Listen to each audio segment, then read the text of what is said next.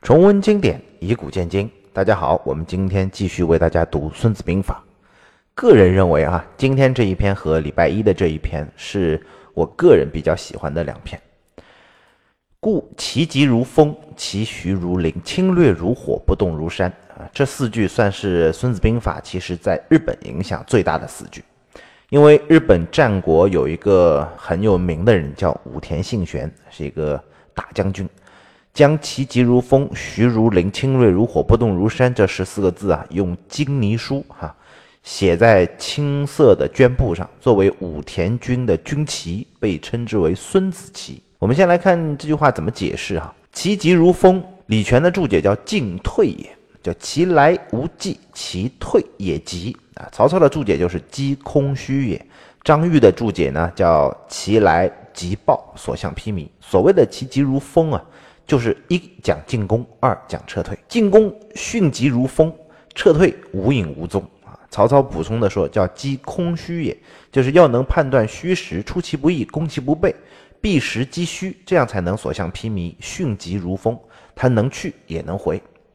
其徐如林呢，指的是军阵，就像树林一样整齐，徐徐而行，无懈可击。李全的注解叫整陈而行，你可以想象整个军队的方阵。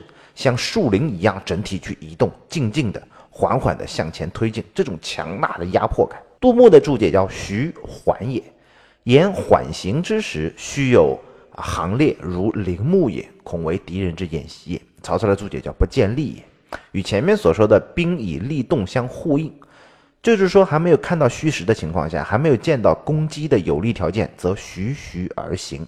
杜佑的注解呢，叫不见利不浅，而如风吹林，小动而大不移。侵略如火讲的是什么？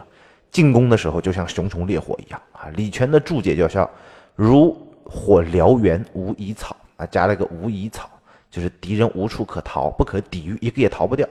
林彪的猛追猛打猛冲就是这个意思，三猛战术相当于侵略如火嘛。曹操的注解还是一个字，急也，还是快的意思。不动如山，曹操的注解叫守也。不动如山讲的是防守啊，军队不动的时候就像山一样不可撼动。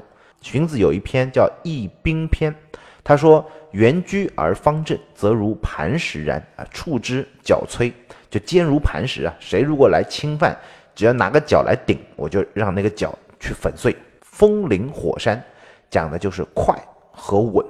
魏辽子说：重如山如林，轻如炮如帆。”进退则如风如火，不动就像如山如林一样。武田信玄也把风林火山啊做了一些解释，他们怎么解释的呢？疾如风说的是武田家的骑兵，武田的骑兵是日本第一骑兵啊，他们往往打仗的时候是骑兵先冲锋嘛。那另一个呢就是战略和基础设施的建设，主要是指两项，一个呢是指烽火台的信息系统，军种啊以甲斐为中心，向四周辐射一套密集的烽火台系统。边境一旦有事，就用不同的颜色的狼烟来进行通报，所以武田信玄总能最快速的做出反应，调动军队。第二呢，就是被人称之为棒道的交通系统，就像木棒一样直，这就是著名的武田棒道。甲斐国所在的是山区，武田信玄呢为军队行动方便啊，专门修建了九条非常笔直的棒道，通向主要的交战区。有了信息和交通的基础设施建设，他的军队就能其疾如风，就非常的快速。徐如林呢，说的是武田的枪兵。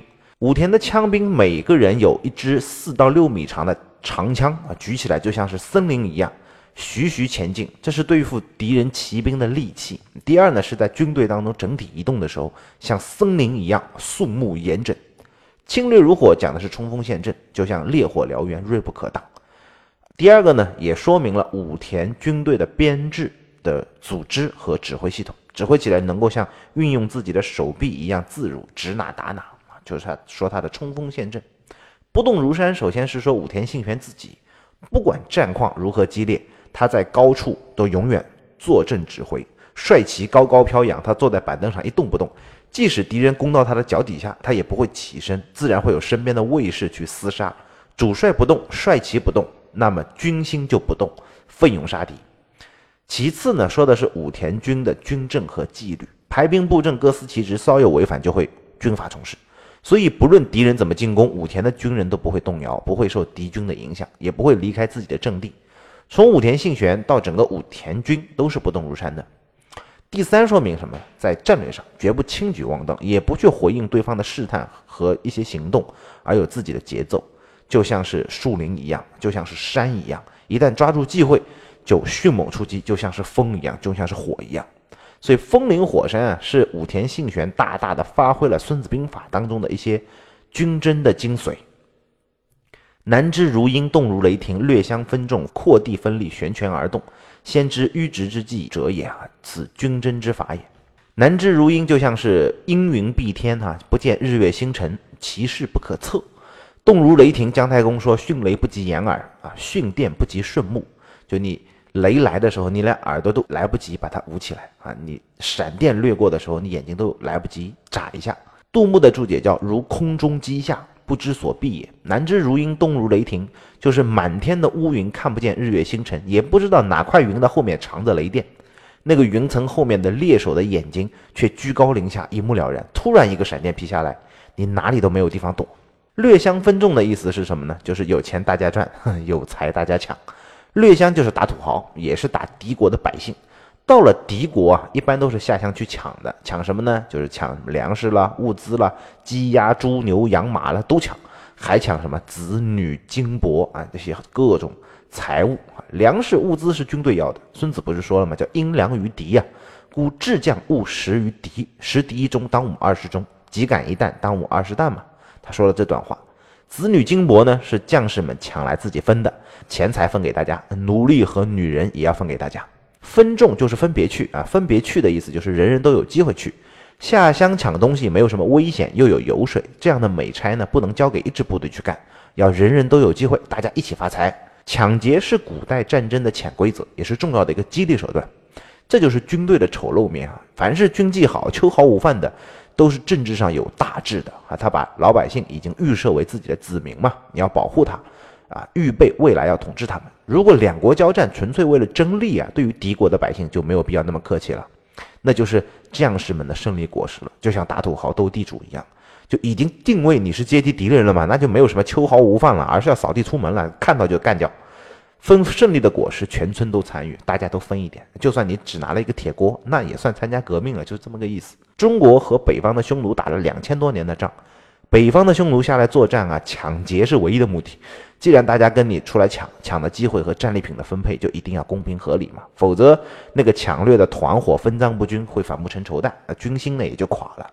而历代战乱时期的名将在分赃上都特别公平，怎么做到公平啊？其实这很难呢，因为每个人都有一个不公平的错觉，总觉得自己吃亏嘛，所以公平根本就不存在。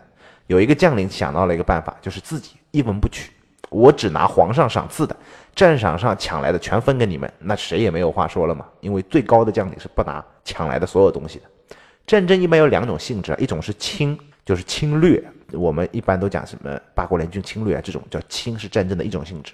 第二种呢就是伐，就比如说北伐战争那个伐，或者是诸葛亮九伐中原的伐，性质是啊一样的。侵略就是争利、抢东西、抢地盘，没有准备要推翻你的政权。取而代之就是抢胜利的果实嘛，就是抢东西，打的你跟我和亲啊，然后向我进贡就可以了。伐不一样，伐是有政治目的的，伐是伐木的伐，伐哪里的木呢？伐的是你宗庙社稷的木，就把你祖陵给树给砍掉了，夷为平地，就是把你的政权给推翻，我来做天下的意思。所以伐是要伐你的政权，伐你的文化，伐你的符号，伐你各种各样的东西，建立我的政权，这是我的符号。那文化大革命就是要去毁掉孔庙嘛，这就是政权已经取得的，还接着要伐。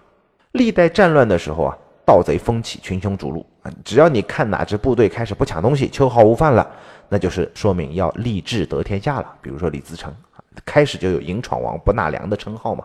但是他打下北京城之后又旧病复发，忘了自己是来伐的，不是来清的，也开始大分子女金帛。吴三桂这就引了清兵入关。接着来说略相分众，曹操注解的很含糊，叫因敌而制胜也，这什么都没说啊，废话一样。大概是他自己带兵，又是丞相，不想跟大家说这些东西。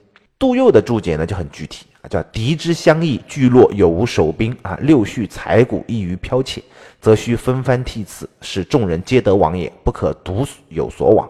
则大小强弱皆欲与敌争利，就是让大家都有机会，不能一支部队去吃独食，而是大小强弱都要有积极性去抢你的东西。曾国藩说：“将道啊，为将要廉明啊，士兵不懂得战术谁高明谁差一点，但是人人都知道盯着钱看。将领如果贪，或者是你吃空饷，你占大家的便宜，那他就不会给你卖命。他如果自己很廉洁，时常又能拿到一些东西给大家来分一分，那么个个奋勇跟你杀敌。这就是士兵的看法。这里所涉及到的组织啊，叫一个非正式福利。”组织总是有一些福利的嘛，但是正式的福利呢，都是该得的，就是跟工资一样。一旦成为理所应当，激励效果就会很差，甚至养出一些惰性来。总要有一些非正式福利，时不时来点小刺激，又有积极性，又有乐趣，哎，这是比较好的。扩地分利是什么？扩地分利和略相分众的意思差不多，都是分胜利的果实。略相分众是分给小兵的啊，扩地分利呢，就是分给将军的。扩就同扩张的扩是一个意思，就是扩张领土嘛，分割给各种有功劳的人，有列土封侯的意思。曹操的注解叫分敌利也。悬拳而动呢，就是量敌而后动。魏辽子里面的注解叫权敌审将而后举。悬拳就是就是那个秤砣啊。张玉的注解叫权量敌之轻重，审查将之咸愚，然后决定行动啊，大概是这样的一个意思。这是我个人非常喜欢的一个段落啊，当然这个段落也是非常有意思、值得反复体会的一个段落。我们今天就到这儿，祝大家周末愉快，我们下周一再见。